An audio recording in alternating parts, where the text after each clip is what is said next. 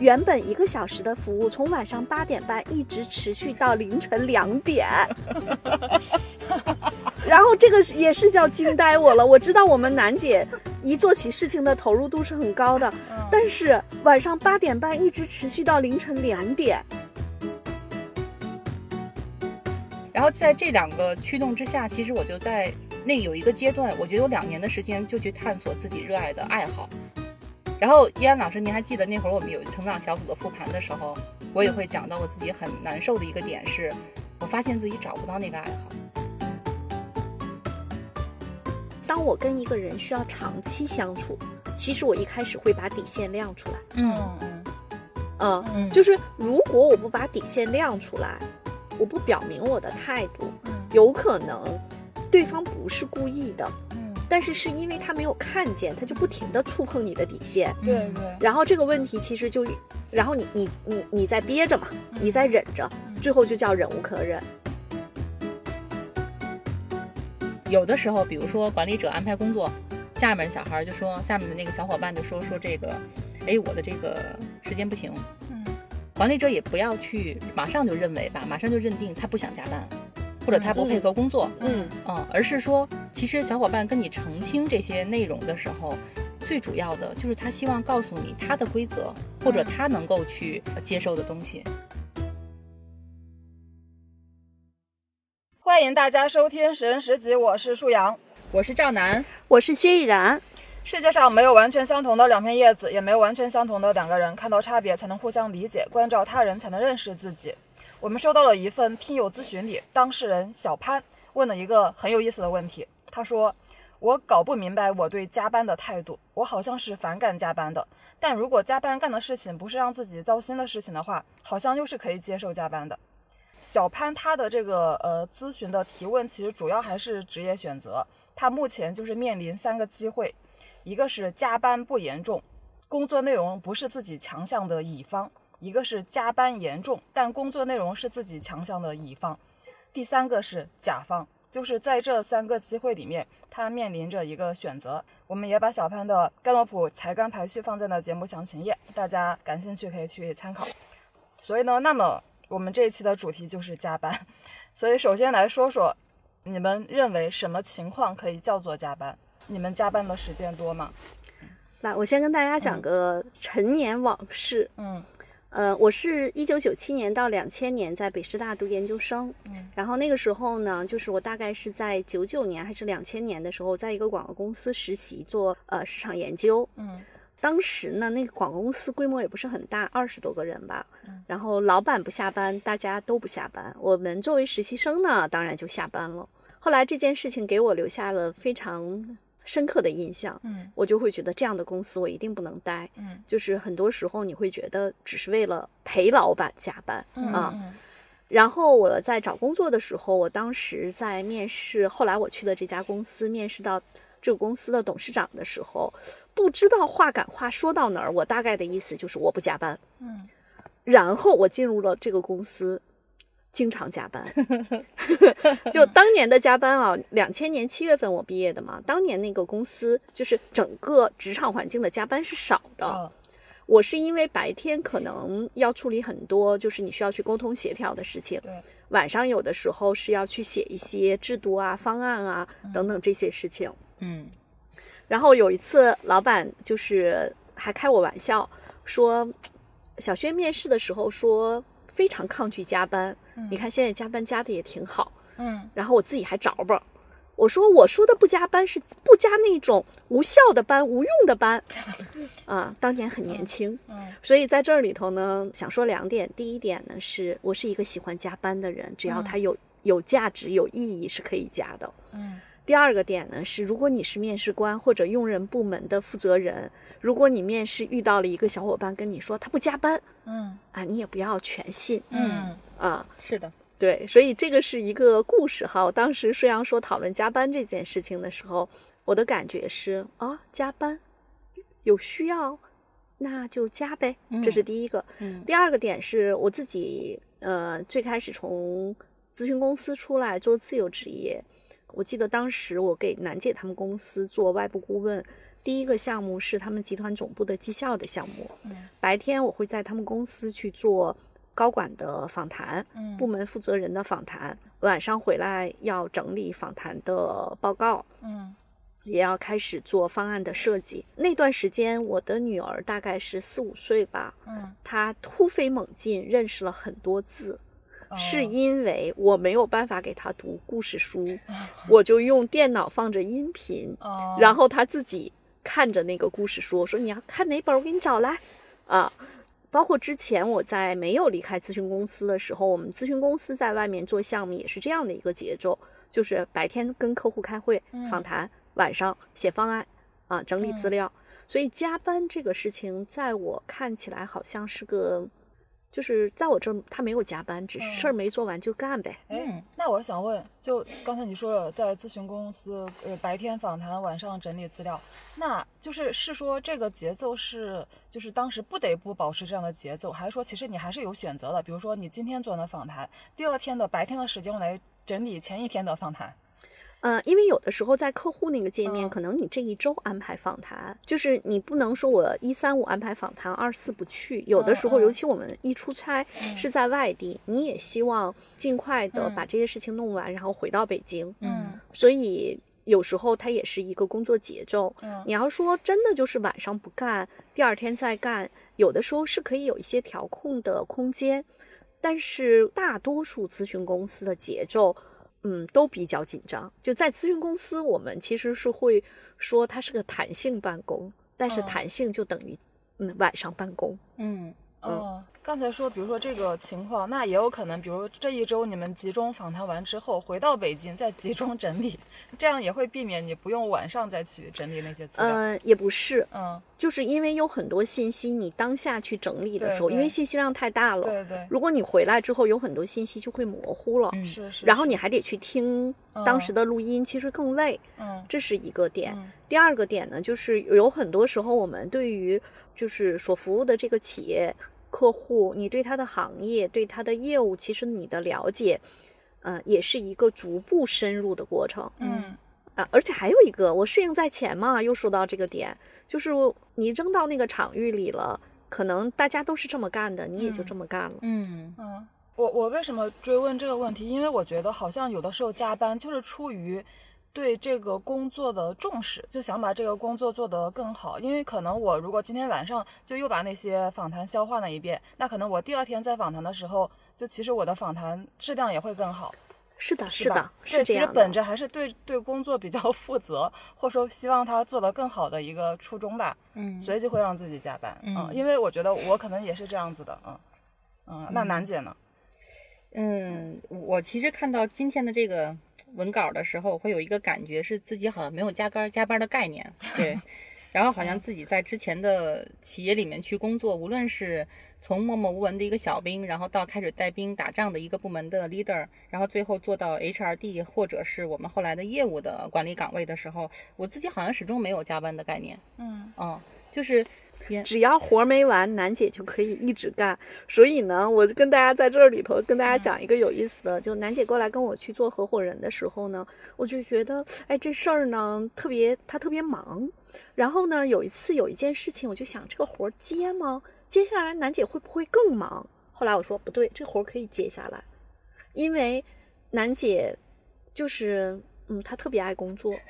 所以如果要是你不把新的任务接下来，她在原有的这个任务中，他会自己不断的追求极致，追求极呃，致。对对对，是这样。然后包括那个，我们现在不是跟依然老师也会服务于那个 to B 端的客户嘛？因为上前一段时间一直居家办公，然后我们是上周一直在跟客户开远程的会议，大概参加了大大小小三个会议，基本上每次会议都是半天儿的时间。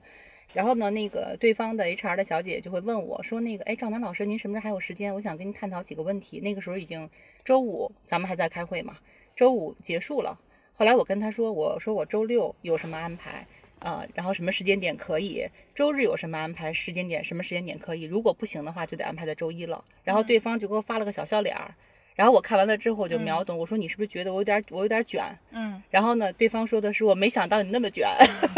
来，我给你们讲一个楠姐更卷的点哈。有一天呢，我打开楠姐的在行的页面，然后我会发现一个小伙伴给他他写的是，原本一个小时的服务，从晚上八点半一直持续到凌晨两点。然后这个也是叫惊呆我了。我知道我们楠姐一做起事情的投入度是很高的，但是晚上八点半一直持续到凌晨两点，嗯我就心想，他俩脑子都在线吗？那个时间段？确实，我有种感受是，就像刚才依然老师说的，就是比如说十个工作、十五个工作，好像都能接，啊、就是就这种感觉。只是说十个工作或者接两个工作，依然可能也会是这些时间，但是可能就是像刚才说到的，就不断的会追求它能够更好吗？嗯嗯，嗯所以我觉得会是这种感觉。所以一说加班，我自己好像没那么多的感觉，我反而是从另外一个角度去看这个问题。为什么我会没有感觉？是因为我可能更有这种，比如说寻找价值感或者使命感的感觉。嗯，嗯就比如说我们当时去了去管那个商业体的那个部分，过去之后第一段时间，其实先去帮公司去招人嘛，因为当时是要有一些那个人员的汰换。然，然后在一开始的时候，我们会发现，比如说我招一两个小伙伴、新人进到部门里面，要不然就是很快就辞职了，嗯啊、要不然就很快就被同化了。嗯后来我们就有一个想法，也是跟依安老师那块儿讨论的，就是我们做批量的人员引进。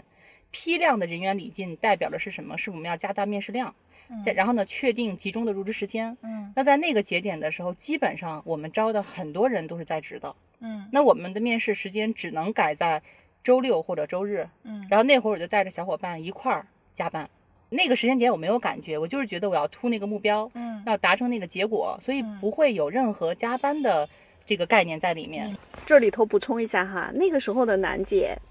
没有任何事情可以阻挡楠姐工作的脚步。嗯呃，家里有公婆帮她照顾孩啊，子，对对对对，所以楠姐就一心扑在工作上。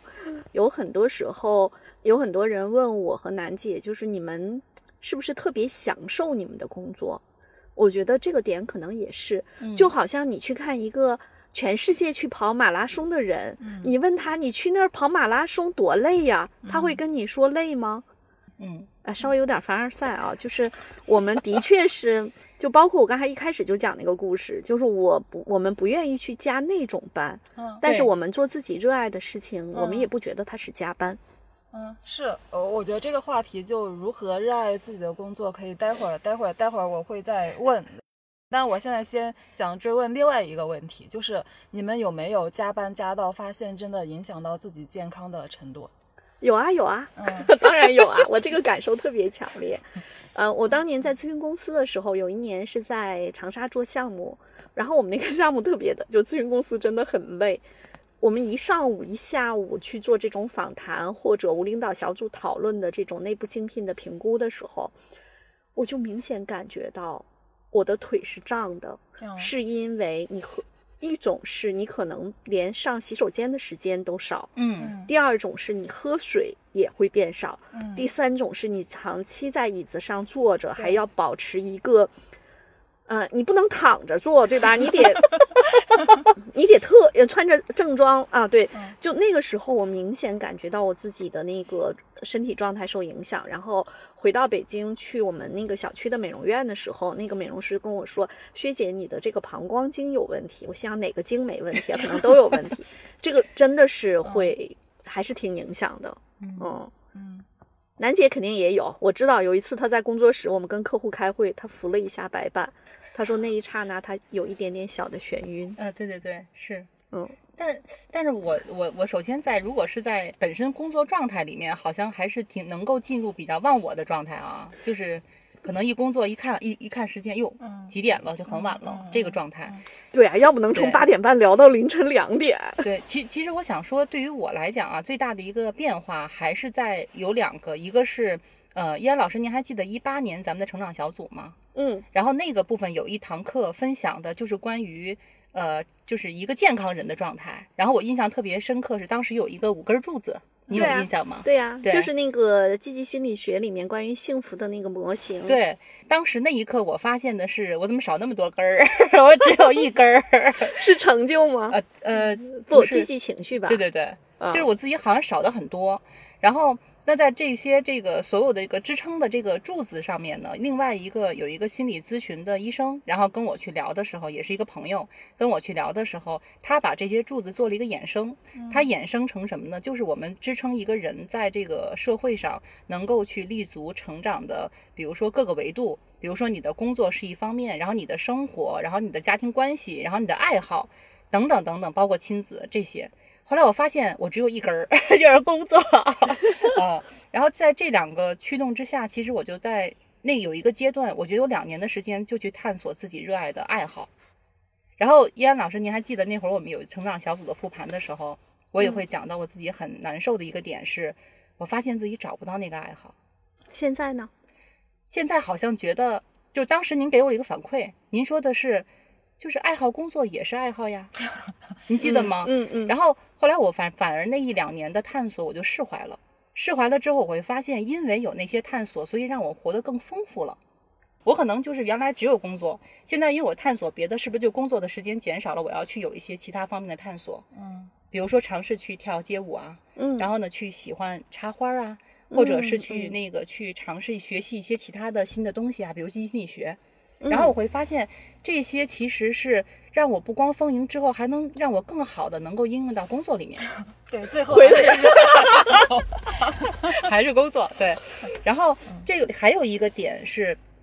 特别好的一点是什么？因为我是就是在年轻的时候，就相对来讲三十岁之前，其实我身体状态还不错，因为我最早是那个是运就是在学校里面是校队嘛，嗯，所以身体还挺好的。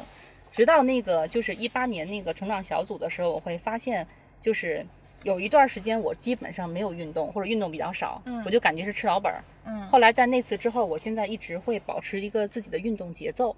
嗯，我觉得它其实是对对这个人个人的成长来讲，在身体上特别重要的，嗯。然后直到在今年，依安老师跟我分享了一本书。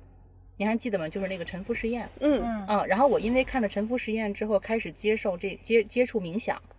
然后我会发现，哎，一个是心灵按摩，一个是身体按摩。嗯嗯，我觉得这个部分其实呃，让我能够也是能够更好的投入到生活跟工作中。就就是你这些年的这些探索，就其实还是起到一个调节作用。对，嗯，我觉得是。嗯，是能够起到这个调节作用的。包括其实就是我跟大家可以分享一个点呢，是呃，因为我们家先生也是自己创业嘛，而且也不在北京哈。嗯然后我还跟那个燕安老师去聊过他的状态，他自己除了工作以外，因为他在外地的时候一定是工作生活分不开的。嗯，但是他怎么去调节？就每个人都会有自己调节的一些方式，比如说他会去养养一些小动物。然后弄弄花儿，嗯，然后呢，那个就是老给自己搞一些什么新鲜有意思的事儿，然后去调节自己，嗯。嗯。就我说一下我对加班的态度啊，嗯，我觉得可能很多人说起加班就觉得它好像等于卷，就等于很忙，但我自己会对加班相对还是比较中性，我会觉得有的时候加班就是那个事情就是比较急，就你可能就是得阶段性的加个班。我觉得这种加班，我觉得是无所谓，因为你并不是每天要这样嘛，就可能就是今天你的领导跟你说，哎呀，这个真的是个急活，可能得明天就赶出来。那这种情况，我觉得就是无所谓，我不会有太多的排斥心理啊。然后我回想了一下，我自己到底加班多不多？就我觉得，我发现我的加班基本上也是属于自愿加班，就就并不是说真的领导就说经常给你派急活，经常让你不得不加班。我觉得我的自自愿加班，就是我就就就自己想集中时间把事情干完。就比方说，本本来我是下午三点启动的一个事情，然后我可能启动到晚上，不是就延续到晚上九点，中间也不吃饭。对，因为当我一开始启动，我就想把它干完。对，然后我把这个解释为自愿加班。对，责任靠前吗？舒阳，你可能跟责任可能关系还是不大，可能是不是跟。专注有点关系，也跟完美有关，也跟专注有关。对对，我专注第一次测不靠前，但是第二次测它排到了十一还是十二。哦，那就解释得通了，因为我专注排前十二。嗯嗯，对，我觉得应该也是跟完美有关，就完美就会让你很投入嘛。嗯，对对，就虽然说一天工作时间是八个小时，但一天真正的时间有二十四个小时。如果不吃不喝不睡觉，一天可以当三天用。对，而且我是那种生活的节律感不是很强的人啊，就我没有固定的吃饭 睡觉的时间，精神亢奋的时候可以熬夜，就也可以四点醒来睡不着觉就就起来干活。对。对，但在这里嗯我要说一下，我觉得舒阳你大多数的工作其实更多的是一个相对比较独立的工作者，就是嗯工作模式。对，就相当于你接了这个任务之后，其实是你是独立完成之后，然后把这个任务完成交差之后，嗯我觉得这个是呃跟工作内容有关。有很多小伙伴呢，在这个加班的过程中，我觉得目前现在职场里头让大家加班比较难受的加班，其实我我分析啊，有可能是以下三类。嗯第一类就像我说，我实习在那家嗯广告公司，嗯其实就是老板不下班，大家都不好意思走，对。甚至还有一些大厂去调这个后台的呃考勤系统去看这个工作的时长，大家其实是为了什么绩效也好，什么这也好那也好，嗯就是在那儿耗着。嗯我觉得这个是叫耗时间的加班，嗯。是会很难受的。嗯。啊，我觉得这是第一种。对。第二种加班呢是，呃，包括我们今天这个提出问题的小潘同学，他在乙方，尤其是在这种广告公司、公关公司或者是呃市场类的咨询公司，嗯。他们的加班有的时候是因为在那儿等待甲方的反馈，嗯是的嗯。这个时候也是很难受的，甚至甲方可能半夜十二点就必须让你改一个东西，对，嗯。而就是因为他们大老板的一句话。嗯我觉得这个也是一种消耗，这是第嗯二种。啊、第三种加班实际上是因为工作量太大了，嗯比如说像我和楠姐我们服务的客户，呃，做电商相关的业务，他们可能是在双十一呀或者六幺八的时候会有这种量特别大的那种加班，其实是对人的这个正常的。那个休息时间的一种一种侵入的时候，会让嗯大家的状态特别不好。对嗯其实是身体本能，就是受不了。嗯啊，我觉得这几种类型，如果像第三种类型，它是一种阶段性的，嗯可能大家还觉得是 OK 的。嗯但如果一份工作是工作量大到不得不加班，经常性加班，嗯然后公司又没有人去考虑这个事情，去嗯多招一些人，对其实最后吃不消的可能是身体。啊，我嗯觉得这个是一个点。嗯而比较难受的是前面两种，就是好像我不得已，但是实际上又又得加班，那种消耗，那种消耗除了身体上，还有心理上的。对嗯嗯嗯嗯对，因因为其实呃我非常能够理解第二种，就其实你加班你自己并没有真的在干什么事情，你可能只是在等，但是这个等的过程中你又没法干其他的事情，嗯，这确实挺难受的。然后第第三种加班，其实我经历过，就我可以补充一个例子啊，嗯呃，因为当时是我们那个组是有一个新的产品要上线，所以是大概前一到两个月，就我们真的就是处在晚上十二点多才能回家的那种状态。然后我当时理解是理解成为说这只是阶段性的，就因为我们赶着这个产品要上线，就工作量有这么大。但是当那个产品上线完之后，大家都预期觉得我们可以松一口气呢。然后但是老板说，为什么你们以前能干这么多，现在就只能干这么多？然后我就发现，就这种加班真的不行，因为有的时候老板他不知道你的工作量有多大，就他只会就你越加班，你只会拉高他那个预期，就觉得你这样的产出是应该的，嗯。因为这种长期的，你十二点之后回家，这个是肯定对人的健康是有是不好的嘛。那我觉得这种的确就是像燕燕老师说的，就你一定要有反馈，你一定要提意见，你一定要能够让管理者知道啊，你们是一个什么样子的工作状态。那整体来说，愿意加班或者说不知道什么叫加班的人，是不是就是成就肯定会比较靠前？嗯，对，成就、成就和专注这两个才干，如果靠前的人，像楠姐，她实际上是在做事情的过程中，她是会有一个她自己的节奏感。嗯嗯所以你她并不像我们刚才说，她是被别人卷，她自卷，她有她自己的节奏感，嗯。然后她又很享呃很享受在呃完成这些任务过程中所带给她的心流的这种体验嗯。和完成事情之后交付了成果之后的成就感。嗯。嗯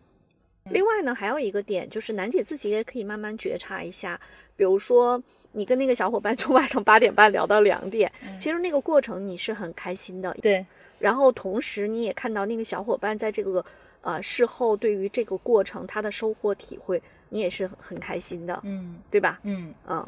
我觉得这个其实都是呃，既有内部的这种内在的驱动，也有持续的外部的正反馈。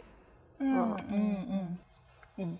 是因为刚才说到这个，可能你们喜欢加班，是因为主要还是因为热爱自己的工作嘛？这其实就可以说到小潘他的情况。其实他之前是在四 A 广告公司，就加班也是家常便饭嘛。嗯就其实我们从他的资料里就能够读出来，他之所以离开上一份工作，就并不是我觉得主要原因不是因为加班，而是他觉得他的辛苦没有得到应有的回报。啊一他也提到说，就现在这种传统的广告公司，就是这个行业的衰落啊，人人才的流失呀，就其实内部就都比较比较混乱不堪吧。就这才是让他觉让他离开的主要原因啊。嗯嗯，所以我我会觉得啊，就是一个人他对加班的这个情情感色彩，或者说他的这个反应，其实是代表呢他对呃以前工作的一个一个一个积极情绪或者一个消消极情绪的一个积累，我我是会这么觉得的。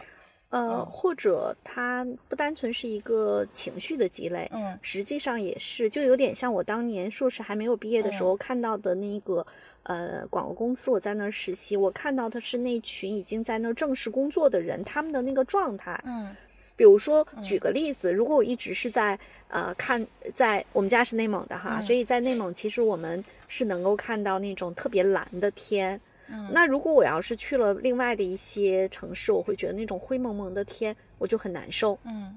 其实它是你所见过的一些，呃，可能未必是自己的经历或者经验，就是他人的经验或者经历，或者你看到的一些事情，嗯。也会给你留下一个场景嗯。啊、嗯你是说我不想要那样的状态，嗯。就是为什么，嗯、现在有很多小伙伴很年轻，然后他来找我和楠姐去做咨询，是希望看看自己更适合做什么。我觉得也有很多呃非常年轻的小伙伴，他在职场中，尤其是那种特别传统的大公司，然后那种内部的那种氛围，以嗯及那种中老年人的工作状态，嗯让他觉得我不想像他那样活一辈子。嗯嗯嗯啊其实也有很多呃朋友跟我和楠姐说：“哎呀，你们公司招人吗？我就觉得你们俩在那儿特别开心，嗯那个我特别想跟你们俩一起工作。嗯呃，其实我他可能也知道我俩也很忙，嗯但是他可能也很享受这种状态。嗯其实大家并不是对于忙或者不忙，而是更享受的是那种能够全情投入的那种心流的状态。对，所以就其实还是觉得好像重点并不是加不加班，对，还是你自己自己喜不喜欢自己之前的工作，或者你对工作的整体的印象，让你觉得就多加一分钟班就是多增添一分钟的痛苦，还是、嗯对，呃，嗯另外还有就是嗯说到人和人的差异，嗯比如说刚才我们说楠姐成就在很靠前，对吧？嗯呃，我的成就其实没有那么靠前，我的嗯成就不在前十。嗯呃，相对来说，啊、比如说楠姐跟我密切合作，就我们一起做合伙人的这两年，楠姐其实是能够感受到我会有更多的需要是说回到我自己的小空间里。嗯是啊、不管我是在工作室可能看书，还是回家，啊、嗯我其实我我是需要这个时间会更多哦明白明白，啊、嗯所以呢，嗯、可能在某种意义上，我也在想，如果一份工作让我特别多的时间在上面，我可能是没有办法像楠姐做到那样的。我的身体本身跟年龄无关，就是我的身体本身是需要我有一些独处的，呃，自己待着的那个时光。比如说，你说看书，它一定不是加班，加班其实还是要去做那个具体的任务嘛。嗯包括楠姐知道我是可能一天会在不同的时段去刷朋友圈，嗯嗯那个也不是加班，那是获取信息。嗯嗯，但是如果让我加班，比如说去做一个行业的行业研究的报告，去大量的获取很多信息，那个其实是叫加班。嗯，是，这其实有点像大家说那个晚睡强迫症。就为什么有人会有晚睡强迫症，就是因为他已觉得我今天一定得花一一定的时间放在就是刷手机啊、玩游戏啊，就这种完全娱乐放松的时间上，即便他是十点下的班，他也一定要呃就玩到比如说半夜两三点，因为不不这样的话，他就觉得自己的那个能量补给没有回来。嗯嗯我有那个舒阳说的这个感受，就尽管那么忙，嗯我可能就是挤占了自己的睡眠的时间，也要去稍微的让自己的心定一下。对对对，嗯，就这这这个现象很普遍，我也会有。嗯嗯嗯，对，所以工作八小时还是一个正常，就不是还是一个合理的度。合理的。对，我觉得是个合理的度，就是嗯。你想一下，我们的睡眠时间，我们的娱乐时间，我们的娱乐，当然可能有些人的娱乐是打游戏，可能对我来说，娱乐呃是看看书、书刷刷朋友圈、嗯。收集一些八卦信息，嗯。甚至可能跟人远程聊聊天，这都是我的娱乐。嗯嗯啊，但如果我一天工作十二个小时，这部分娱乐没有，其实可能我也不舒服。嗯嗯，嗯嗯。嗯我觉得这这有一点点像那个就内向外向的差别，就说好像内向者就需要更多的独处的时间。外向者他也需要跟朋友一起娱乐的时间，嗯对吧？其实说到这，我想把加班和摸鱼放在一起做一个讨论啊，因为我觉得二者其实它背后本质上好像就讨论的还是一个问题，就是现现在摸鱼问题也越来越被正大光明的拿出来探讨，就是很多人承认我上班的时候就是在摸鱼，那既然如此，为什么不能一周只上四天班或者三天班，甚至两天班？就为什么不能工作的时候就高效的把工作做完了，然后休息的时候就尽情休息，有更多的可以尽情休息的时间？然后之前那本毫无意义的工作里那本书里面也提到，就说摸鱼对人的精神健康也是有很大的损害的。我觉得这种损害就有点像刚才叶老师提到的，呃，第一种情况和第二种情况，就其实你并没有什么事情真的投入的去干，但你又没法去真正的去休息，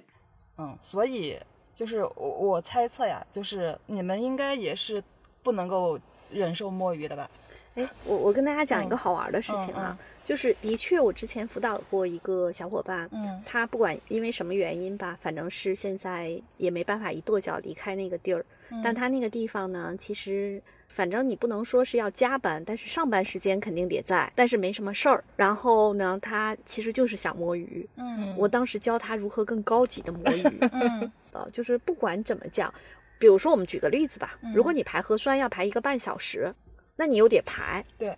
那其实跟摸鱼、跟上班你需要人在那儿，但又必须摸呃没事儿干，其实本质没有太大区别。嗯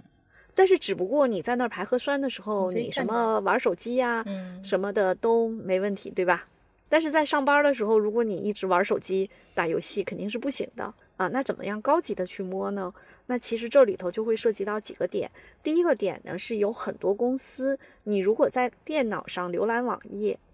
没有人管你，但你要捧着手机，好像有点不合适。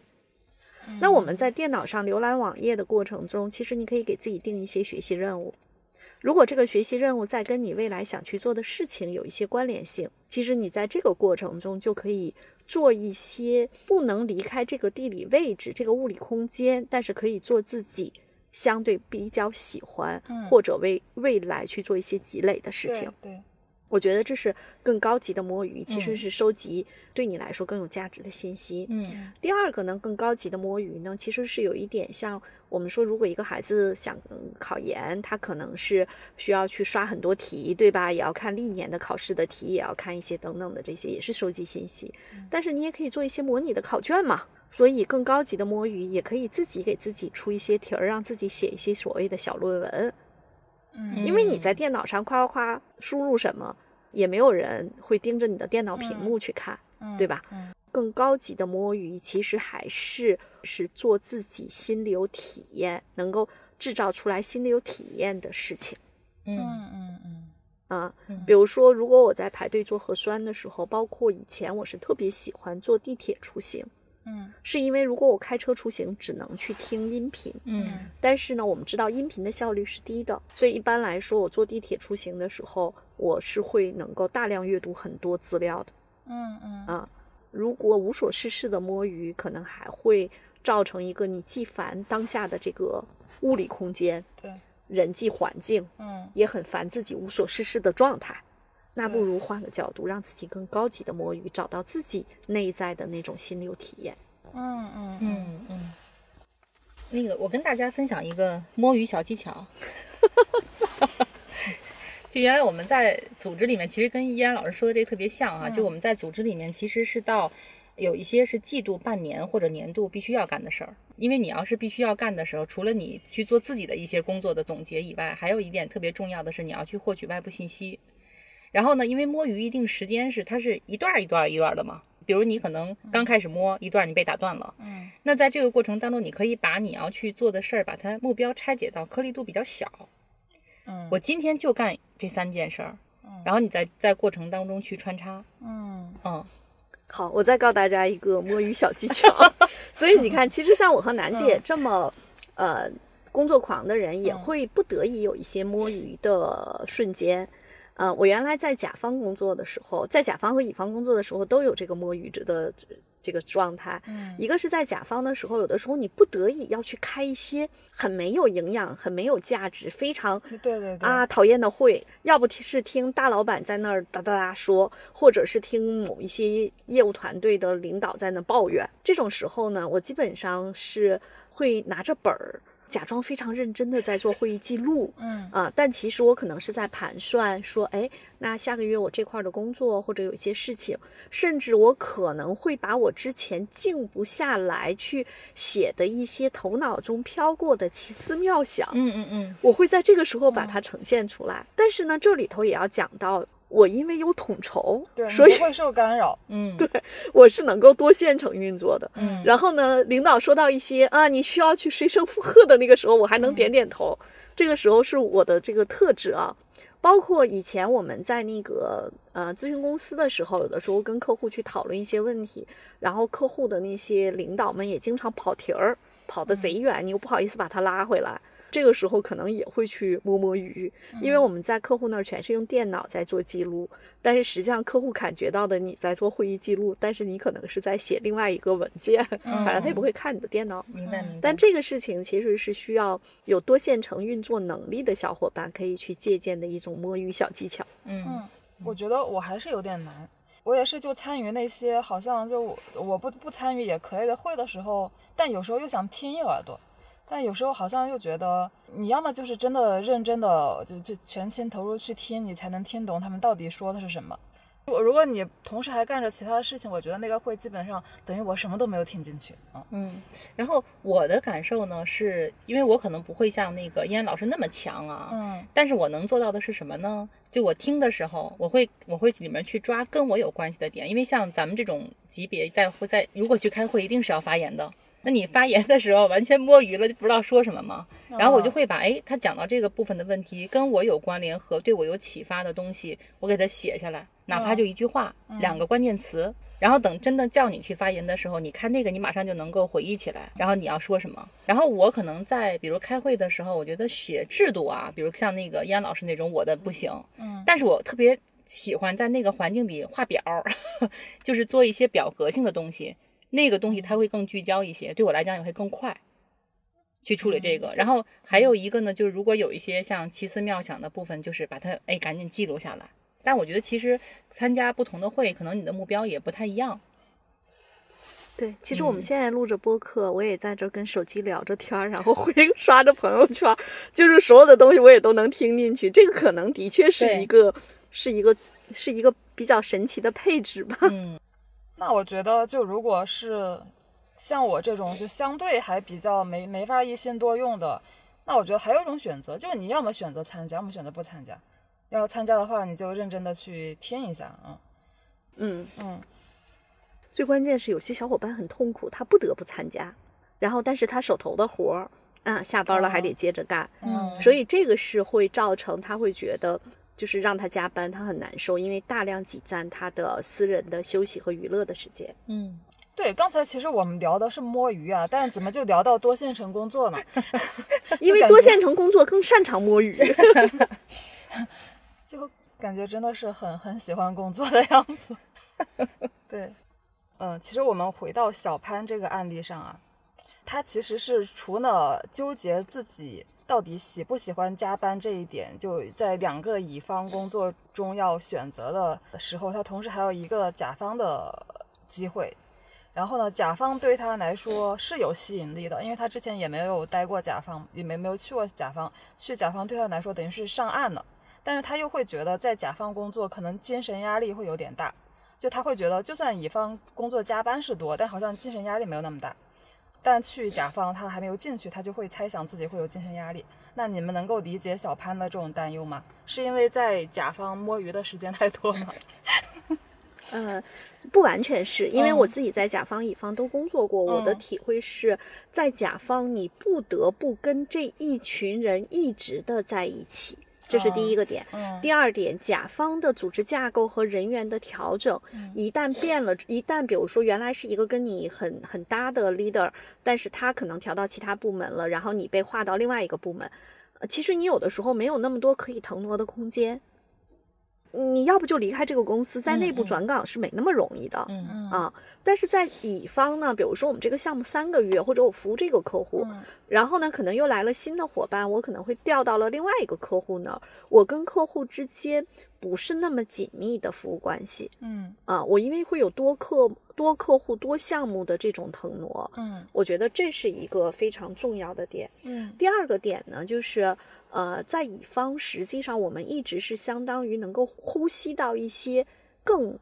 新鲜的空气，嗯嗯，新的客户啊，新的事情啊。但是在甲方，可能这种事情就是，呃、你是在原有的模式里面可以有创新，但是你必须是尊重那个历史，会更多一些。对嗯所以有时候也会有一些呃压力。同时，如果你所待在的那个团队再多了一些论资排辈的这个味道，其实这种压力就会让人觉得是一种无形的压力啊。我觉得跟这个是有关系的。那就结合小潘的盖诺普报告，就你们会怎么回答他问的这个哪个机会更适合他的问题，以及结合他的报告，你觉得他他是那种就是很很愿意加班的人吗？嗯，虽然他成就不靠前，嗯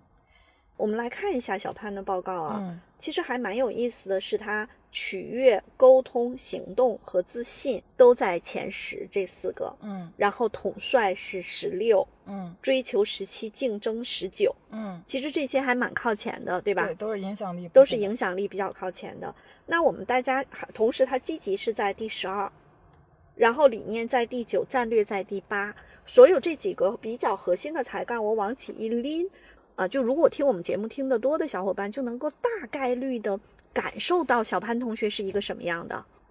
嗯，就是他是一个很沉静，坐在那儿不言不语的人，还是你会觉得他可能话比较多，奇思妙想比较多，说干就干，那个有的时候还挺有 power 的那种嗯状态。对，对对吧嗯好，那这样的小伙伴如果进入了一个死气沉沉的甲方，嗯他什么感觉？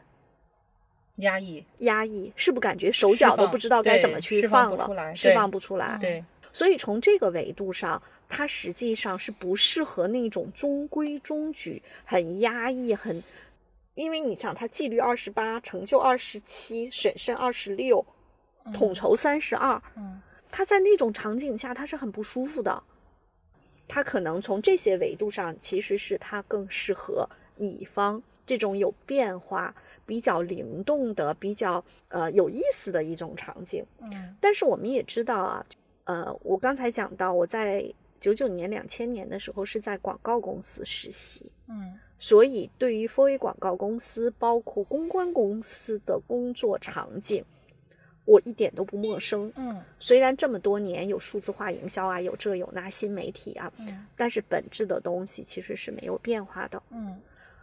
这里面就会出现一个最大的问题，就是有非常多在这种 o 公司的人是希望进入到甲方的。嗯可是，小潘同学他如果进选甲方，他就要去选这种更偏创新型的，嗯更需要他的这种内在的这种感染力、那种情绪能量的人，嗯而不是中规中矩的甲方。他如果进了中规中矩的甲方，好像是上岸了，说句不好听的话，那个岸上面是一个铁皮房子，然后里头会有非常多的规矩，那种啊，好痛苦的一种被被局限住、被限制住的状态。嗯啊，所以不是他不能选甲方，而是看他选什么样的甲方。对小潘来说，你要选准合适的甲方，不是加不加班的问题。嗯，那如果如果他没有得到这个，最后没有得到这个甲方的工作机会，就必须在目前的两个乙方中做选择。就一个是他之前干的比较顺手，是他的强项，但是加班比较严重的甲方；一个是对于他来说之前经验就经验不在那个那个方面，但是加班相对少的乙方。嗯，他个别在第三，嗯呃，个别在第五，交往在第三，然后积极在十二。我觉得其实不是选加班和不加班，嗯是选那个跟什么样的人人在一嗯起，嗯啊、他会觉得是不是更舒服对，嗯嗯啊？至于加班这件事情，他成就在二十七，他其实应该是并没有那么喜欢加班，他适应在二十三。我觉得他并没有那么喜欢加班，他一定不是一个那样的工作狂。嗯这么讲吧，就是他肯定跟我们楠姐是不一样的，嗯但是他其实是喜欢那个事情更有意思。楠姐也喜欢事情更有意思，对，他也喜欢自己的那个涉猎面能广广一些。嗯，更多的还是去考虑他跟什么样的人一起做什么样的事情，是不是能够得到足够的这种支持，然后授权嗯，啊，或者是他觉得这件事情很有意思，让他愿意去投入。这个问题也也让我想到，确实很多人在评估一份工作的时候，可能首先问的我问题就是需不需要加班。但我们这么聊下来，就感觉就好像重点不是需不需要加班。当然，可能因为小潘也不在现场，我们也不嗯知道他现在所待的这个加班的氛围是不是极度消耗他。嗯如果极度消耗到让他，比如说身体的状态不太好啊，或者这种就是真的是有点忍无可忍的话，那还是一句老话，嗯人挪活嗯嗯嗯啊。嗯，我补充一下，小潘现在现在目前的工作是刚才说的那个加班不严重的乙方，但他觉得那个方向并不是他很熟悉和擅长的方向，嗯，所以他在考虑要不要跳到一个加班比较严重，但他做的那个领域已经做得很顺手的一个乙方，嗯。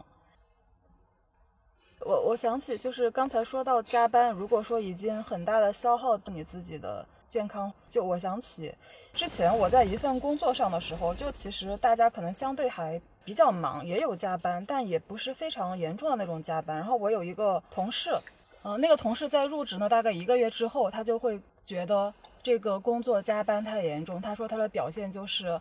他的颈椎好像就出问题了，就他说他去做什么按摩理疗的时候，他那个理疗师就跟他说，你最近是不是就是加班比较严重，然后你这个都已经出问题了。他会对这种身体上的反应，我觉得一方面是比较敏感，另一方面也是好像很爱惜自己。就我的话，好像我都不会太在意这个方面啊。嗯，我觉得这是不是也是一种差别啊？对，有可能你天生身体好，也有可能，也有可能。也有可能。对，嗯嗯，就是因为有的时候这个难受不难受也是嗯因人而异的，有些人他是真难受。是是，我之前做记者也是强度比较高的文字工作嘛。就我有的做记者的朋友，他们真的是年纪非常轻，就腰椎出呢非常严重的问题，嗯，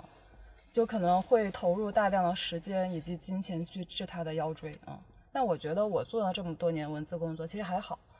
我我稍微有一点点一侧的腰肌劳损，嗯，那要注意，因为我我也是腰椎有问题的，嗯。就是坐的时间比较长。嗯。刚才依然老师一讲到说在在那个原来公司工作的那个经验里面，我真的就有那个感觉，就当我们招聘特别忙的时候，嗯，你真的没有时间去屁股离开椅子。对对对，嗯，嗯，而且这就像一个人在跑步的时候，他是感觉不到自己的脚已经已经起泡的，或者说自己的膝盖已嗯经非常的、已经受伤的。嗯、，对，对对。谁说的？能感受到，你感受不到，不代表我感受到，跟我跟石阳抬个杠。对，嗯嗯那我们家姑娘更能感受到。嗯嗯。那我可能是，可能是到了终点，开始感受。嗯，是是是是，对我也可能是停了下来才会开始感受对对对，受到嗯。嗯。就是有很多小伙伴，尤其是嗯体谅、和谐、适应，然后再加上纪律、责任、成就等等这些比较靠前的小伙伴，他有的时候在一个组织氛围里面，他会被卷入，嗯。就是他的加班有的时候真的是被卷入进去的。如果他再有这种完美，就战略再排后一些，嗯，就他被卷入的时候，他是会这样的，就觉得啊、好像大家加班，嗯，这个事情必须做完，他就会去加班，他也不会去把那个活儿推出去，啊，就这任务来了，就他把自己榨取的干干净净，就是不停的这个活儿来了，他就加班加班加班，嗯甚至还有一些小伙伴，他其实是不知道怎么去拒绝别人。我觉得对于这样的小伙伴，如果你感受到自己加班加的很多，我觉得这时候可能你要稍微摁一个暂停键，问一问自己，是不是自己在某些方面就是太退缩了，以至于就好像说你行吗？行，来再给你加一袋大米，你行吗？行，再加一袋，那很有可能会最后累的身体出问题或者累垮。嗯啊，在这个过程中，我会建议很多小伙伴，就是，啊，一切事情都是可以通过谈判和沟通去调整的。嗯嗯嗯啊，我比如说，我讲一个例子，之前有一个小伙伴，他说。李长老师，我受不了。我们领导经常是在周五的下午跟我说：“哎，那个这个任务你要不礼拜一给我？”那明显就是让我周六周日加班嘛。嗯，后来呢，他就跟他的领导说，他说他跟他领导说，说是这样的，我们家里头就是到周六周日，因为孩子还小，就我实际上是没有办法那么投入的去工作。说如果有一些事情，您能不能比如说，就是不要在周末安排给我，你可以安嗯排给我其他时间嗯啊、因为他们家孩子好像是做之前是那种整托的幼儿园，嗯，所以到周末其实也没有老人帮。嗯但是如果他在周一到周四晚上加班，其实是不被干扰的。嗯嗯但他的领导其实是没有注意到他的这个节奏，嗯嗯而他的领导可能就是，哎，这事儿来了，反正我可能就正好周五跟你说了。后来他领导跟他说，哦，这样啊，那你这个事情可以，比如说周二、周三你再给我都来得及啊。嗯嗯，所以你看，这个事情是有谈的空间。对对，当然，你要去看人，他的这个呃部门的领导其实也是属于那种啊、工作狂，但是你去跟他商量是有的商量的，他们的嗯关系也不错。嗯所以我也提醒很多被迫加班的小伙伴，如果是因为有一些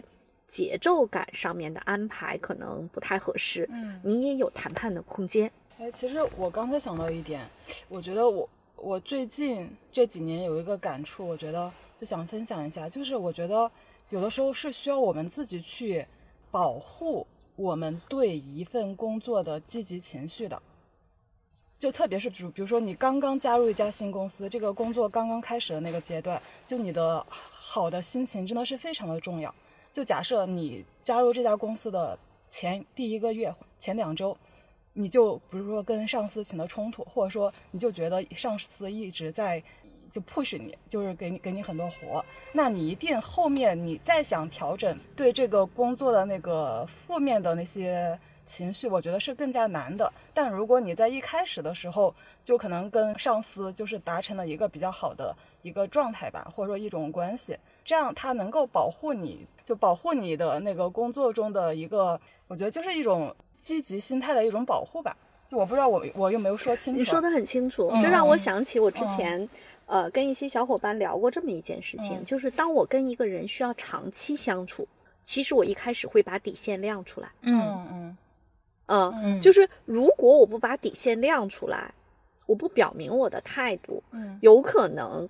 对方不是故意的，嗯，但是是因为他没有看见，他就不停的触碰你的底线，对对，然后这个问题其实就，然后你你你你在憋着嘛，嗯你在忍着，最后就叫忍无可忍。越是中长期要在一起合作的点，我觉得不妨大家一开始把底线亮出来。嗯比如说，可能如果我我我是一个这个，比如说我的孩子可能刚才我像我说的，他可能是上这个全托的幼儿园，嗯。我周六周日家里没有老人，我可能一开始在面试或者刚刚去工作的时候，我就跟我的老板讲说，嗯周一到周四你怎么安排我都行，嗯但是周六周日我真的时间很难。那我的老板如果他也是一个通人性的人，嗯他会知道说，哦，那这是你的底线。那比如说周末的时候有一个事情是需要，就是有一个人要去出个人力，而并不是非要我的时候，他可能就会跟部门的另外一个小伙伴说说啊，依然那个周末他们家孩子上幼儿园回来没有人看，所以周六这个活儿你来弄吧，然后下周哪天你可以换休一下。还有一个点就是，有很多时候我们在职场中，它其实让我们产生情绪的不单纯是事儿，而是因为这种工作安排背后的人和人之间的一些摩擦。但是当你把底线比较明的亮出来的时候，其实对方也就知道了这是你的底线，他他没事儿不会 主动去踩你的底线的。有很多时候冲突都是一些无意识的，他按照他的逻辑方式去思考。你的逻辑，嗯啊，是我我刚才突然想起，我以前有一个朋友吧，嗯，他跟我说，他结婚的第一天，就是跟她的婆家人在一起生活的第一天的清早，因为一般传统是说，就是这个当媳妇的得早起嘛，然后她说她就睡到了中午十二点，她说她是故意的。她说她就是为了让她的婆婆知道，她就是这样的人。她说这样子的话，就是他可能以后都会在他们家会过得更加的舒服一点。然后我觉得他非常的有智慧。哎，我觉得从这儿，从另外一个角度，对于带团队的管理者来讲，其实也从刚才呃燕老师跟舒阳小姐姐分享的内容里面，也会有一个思考是，有的时候，比如说管理者安排工作，下面小孩就说，下面的那个小伙伴就说说这个。哎，我的这个时间不行，嗯，管理者也不要去马上就认为吧，马上就认定他不想加班，或者他不配合工作，嗯。嗯，而是说，其实小伙伴跟你澄清这些内容的时候，最主要的就是他希望告诉你他的规则，或者他能够去接受的东西，嗯。嗯，因为我觉得这一点是我自己体会比较深刻的是，呃，我们当时团队里面有一个小姐姐，她是怀孕了嘛，嗯，然后她确实是家又离得远。比如说，你让他在公司加班，其实就他就下了班之后，他就不太行。然后他跟我说完了之后，我就没再说，因为他确实也是一个孕妇的状态。嗯。但是当我们最项目最吃紧的时候，他是每天都是把电脑拿回家去加班的。嗯。甚至这个加班的程度让我都觉得很心疼，嗯、就是每天加到十点十一点。嗯。然后给我发文件，我说以后不要这么晚。嗯嗯。其实我觉得，其实在这个工职场当中，其实更多的是一个是相互的去。呃，表明自己的一些生活状态，嗯啊，我觉得这个其实是相互的一个沟通。第二个部分呢是，呃，作为管理者，我们也可能也是需要有弹性，就是让这个团队啊更能有弹性的去工作。嗯嗯，好的，这期播客咱们就先聊到这。插播一个广告，我们已经在知识星球 APP 上建立了新的根据地，名字就叫职场真话，跟我们的聊天体图书职场真话同名。知识星球有匿名提问等功能，我们也会把自己重要的所见所闻、所思所想分享和沉淀在这个社群里。同样，你也可以直接加入我们的听友群，入群方式在节目介绍页可见。谢谢，再见。